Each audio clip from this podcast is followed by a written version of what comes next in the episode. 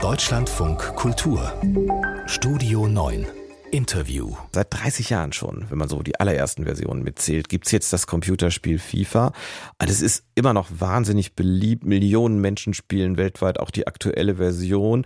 Und äh, viele sagen, das ist ja nun auch nicht schlimm. Es ist ja immerhin kein Ballerspiel. Es geht um Fußball, es geht um Sport, es geht um Strategie. Aber eine Reportage, die heute Abend in der ARD zu sehen ist, die sagt, FIFA ist vor allem ein Glücksspiel und macht schon Kinder abhängig und zieht ihnen das Geld aus der Tasche. Ob das stimmt, fragen wir Tim Latka. Er spielt unter anderem auch FIFA beruflich, inzwischen als Streamer bei YouTube und auf anderen Plattformen. Vorher war er Profi-E-Sportler beim FC Schalke 04. Schönen guten Morgen. Ja, ja hallo.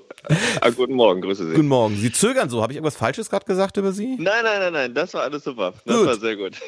Wenn Sie jetzt diesen Vorwurf hören, also wirklich diese Reportage, die da heute Abend zu sehen ist, natürlich auch vorher in der Mediathek, die trägt sogar den Titel Glücksspiele für Kinder und erhebt enorme Vorwürfe gegen FIFA, das Spiel. Überrascht Sie das?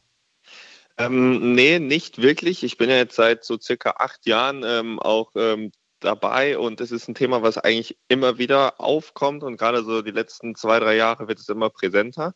Ähm, es ist eigentlich was, womit wir schon seit Jahren versuchen, es, die Thematik zu verbessern und daher sind wir auf die Politik und auch in dem Fall jetzt zum Beispiel Radio, Fernsehen halt auch einfach angewiesen, um das Thema weiter in die Gesellschaft voranzutreiben. Aber wie kann es einem denn passieren, wenn man da richtig intensiv spielt und unbedingt gewinnen will, dass man da so viel Geld los wird?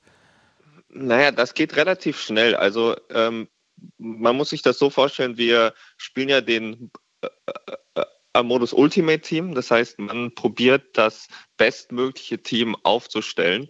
Und ähm, da möchte man natürlich dann nicht äh, mit irgendeinem Bundesligaspieler nur spielen, sondern man möchte halt zum Beispiel mit einem Haaland, mit einem Bellingham, mit einem Messi spielen, wie auch immer. Und diese Karten sind dann natürlich mehr wert, um, und um da äh, dran zu kommen, gibt es drei Parameter, die sehr wichtig sind.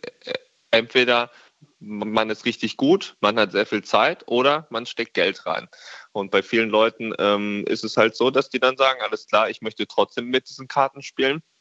Und dann bleibt mir nichts anderes übrig, als vielleicht ein bisschen Geld zu investieren. Ja, zum Beispiel, wenn ich jetzt Cristiano Ronaldo kaufen will oder Messi in diesem Spiel, was wird mich das kosten? Ähm, die sind natürlich mittlerweile jetzt gar nicht mehr so gut, weil Stimmt. sie spielen jetzt ja nicht mehr Alte in den Säcke, Top-Ligen. Ja. Wir können es vielleicht mal mit Mbappé ähm, vergleichen. Das ist so die beste Karte. Ich würde so roundabout schätzen, so ähm, 1000 Euro muss man ungefähr investieren, damit man sich Mbappé problemlos ähm, leisten kann. Es gibt noch Mittel und Wege mittlerweile, wie man auch noch anders an diese Karte kommt. Aber insgesamt, ähm, man möchte ja im besten Fall auch direkt, wenn das Spiel neu draußen ist, ähm, mit diesen Karten spielen. Und dann muss man auf jeden Fall so 1000, 1500 Euro nur für diese eine Karte ausgeben. Sie haben das ja für den FC Schalke gemacht, ich glaube so ungefähr fünf Jahre äh, lang als Profispieler. Mhm. Da hat der Verein nämlich mal dann anders gezahlt. Aber haben Sie noch so ungefähr im Kopf, was Sie in diesen Jahren insgesamt ausgegeben haben für solche Käufe? Ja, also ich habe so drei bis vier Jahre professionell gespielt, wo man sich praktisch vorstellen muss, dass man das Geld wirklich investieren muss, damit man e-, erstmal wettkampffähig ist gegen die anderen Profis. Das heißt, man ist nahezu als E-Sportler ähm, halt gezwungen. Ähm, es waren so in diesen drei bis vier Jahren immer so zweieinhalb bis dreitausend Euro, die ich halt jedes Jahr zu Beginn direkt am ersten Tag investiert habe. Das heißt, ähm, ich habe das Spiel praktisch bekommen und habe erstmal die ersten drei, vier Tage lang Packs gezogen und habe meine Kohle auf den Kopf gehauen, dass ich halt ein gutes Team habe. Also so roundabout so 10.000 Euro habe ich wahrscheinlich schon in das Spiel reingesteckt. Aber um es nochmal zu sagen, das hat der Verein gezahlt. Das haben Sie jetzt nicht irgendwie von Ihrem Taschengeld. Da waren Sie ja noch recht jung damals bezahlen müssen. Genau, also da war ich noch relativ jung. Ähm, ich habe natürlich auch schon mal von meinem, von meinem normalen Taschengeld da was reingesteckt, aber niemals so eine hohe Summe. Und äh, wie gesagt, das war dementsprechend Arbeitsmaterial, so komisch es klingt, am Ende des Tages habe ich ja damit mein Geld verdient. Aber wie ist es eigentlich? Ich finde immer noch diese Frage interessant, ist es ein Glücksspiel oder nicht? Denn an sich geht es ja darum, sich die richtigen, wie, wie im richtigen Fußball ja auch, die richtigen Leute einzukaufen, um damit Spiele zu gewinnen. Also würden Sie sagen, FIFA ist im Wesentlichen ein Glücksspiel oder ist es doch Strategie und Können?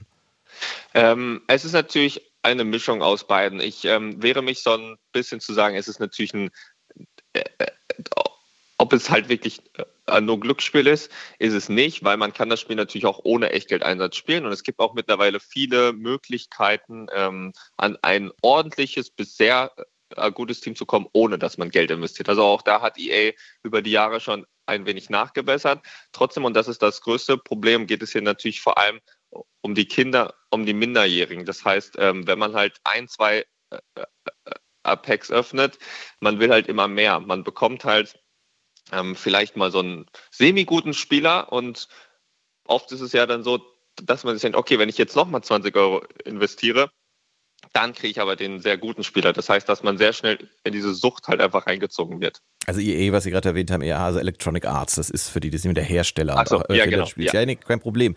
Äh, dieses Spiel war lange Zeit in Deutschland zugelassen für alle Altersgruppen, also wirklich ab null Jahre. Inzwischen ist es offiziell nur zugelassen für äh, mindestens Zwölfjährige, also Altersbeschränkung zwölf. Bringt das irgendwas?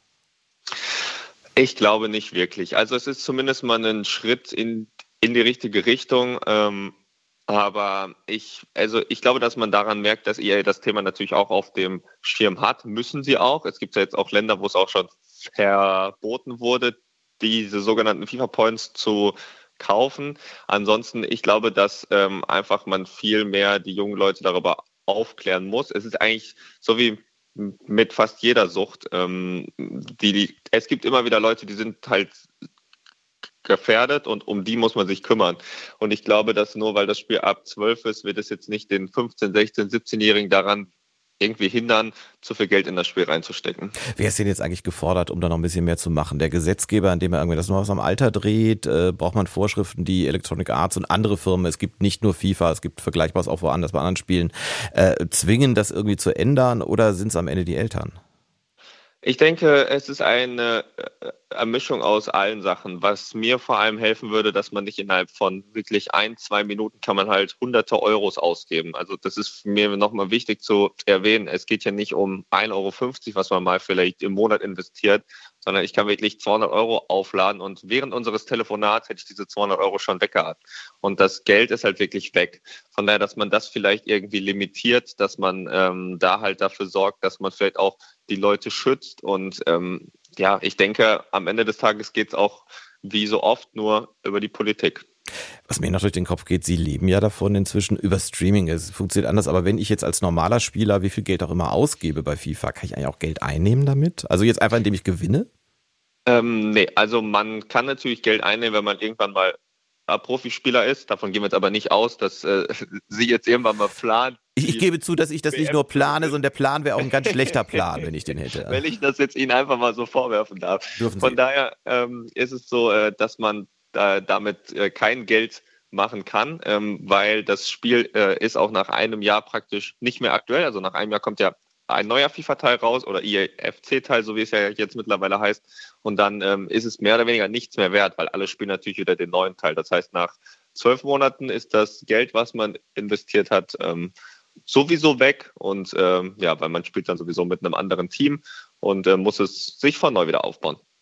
Der Profi-E-Sportler Tim Latka im Deutschlandfunk Kultur. Die Reportage Glücksspiele für Kinder, die ist heute Abend um 23.50 Uhr in der ARD zu sehen, aber natürlich auch in der ARD-Mediathek abrufbar. Herr Latka, danke für das Gespräch. Ja, vielen Dank. Dankeschön.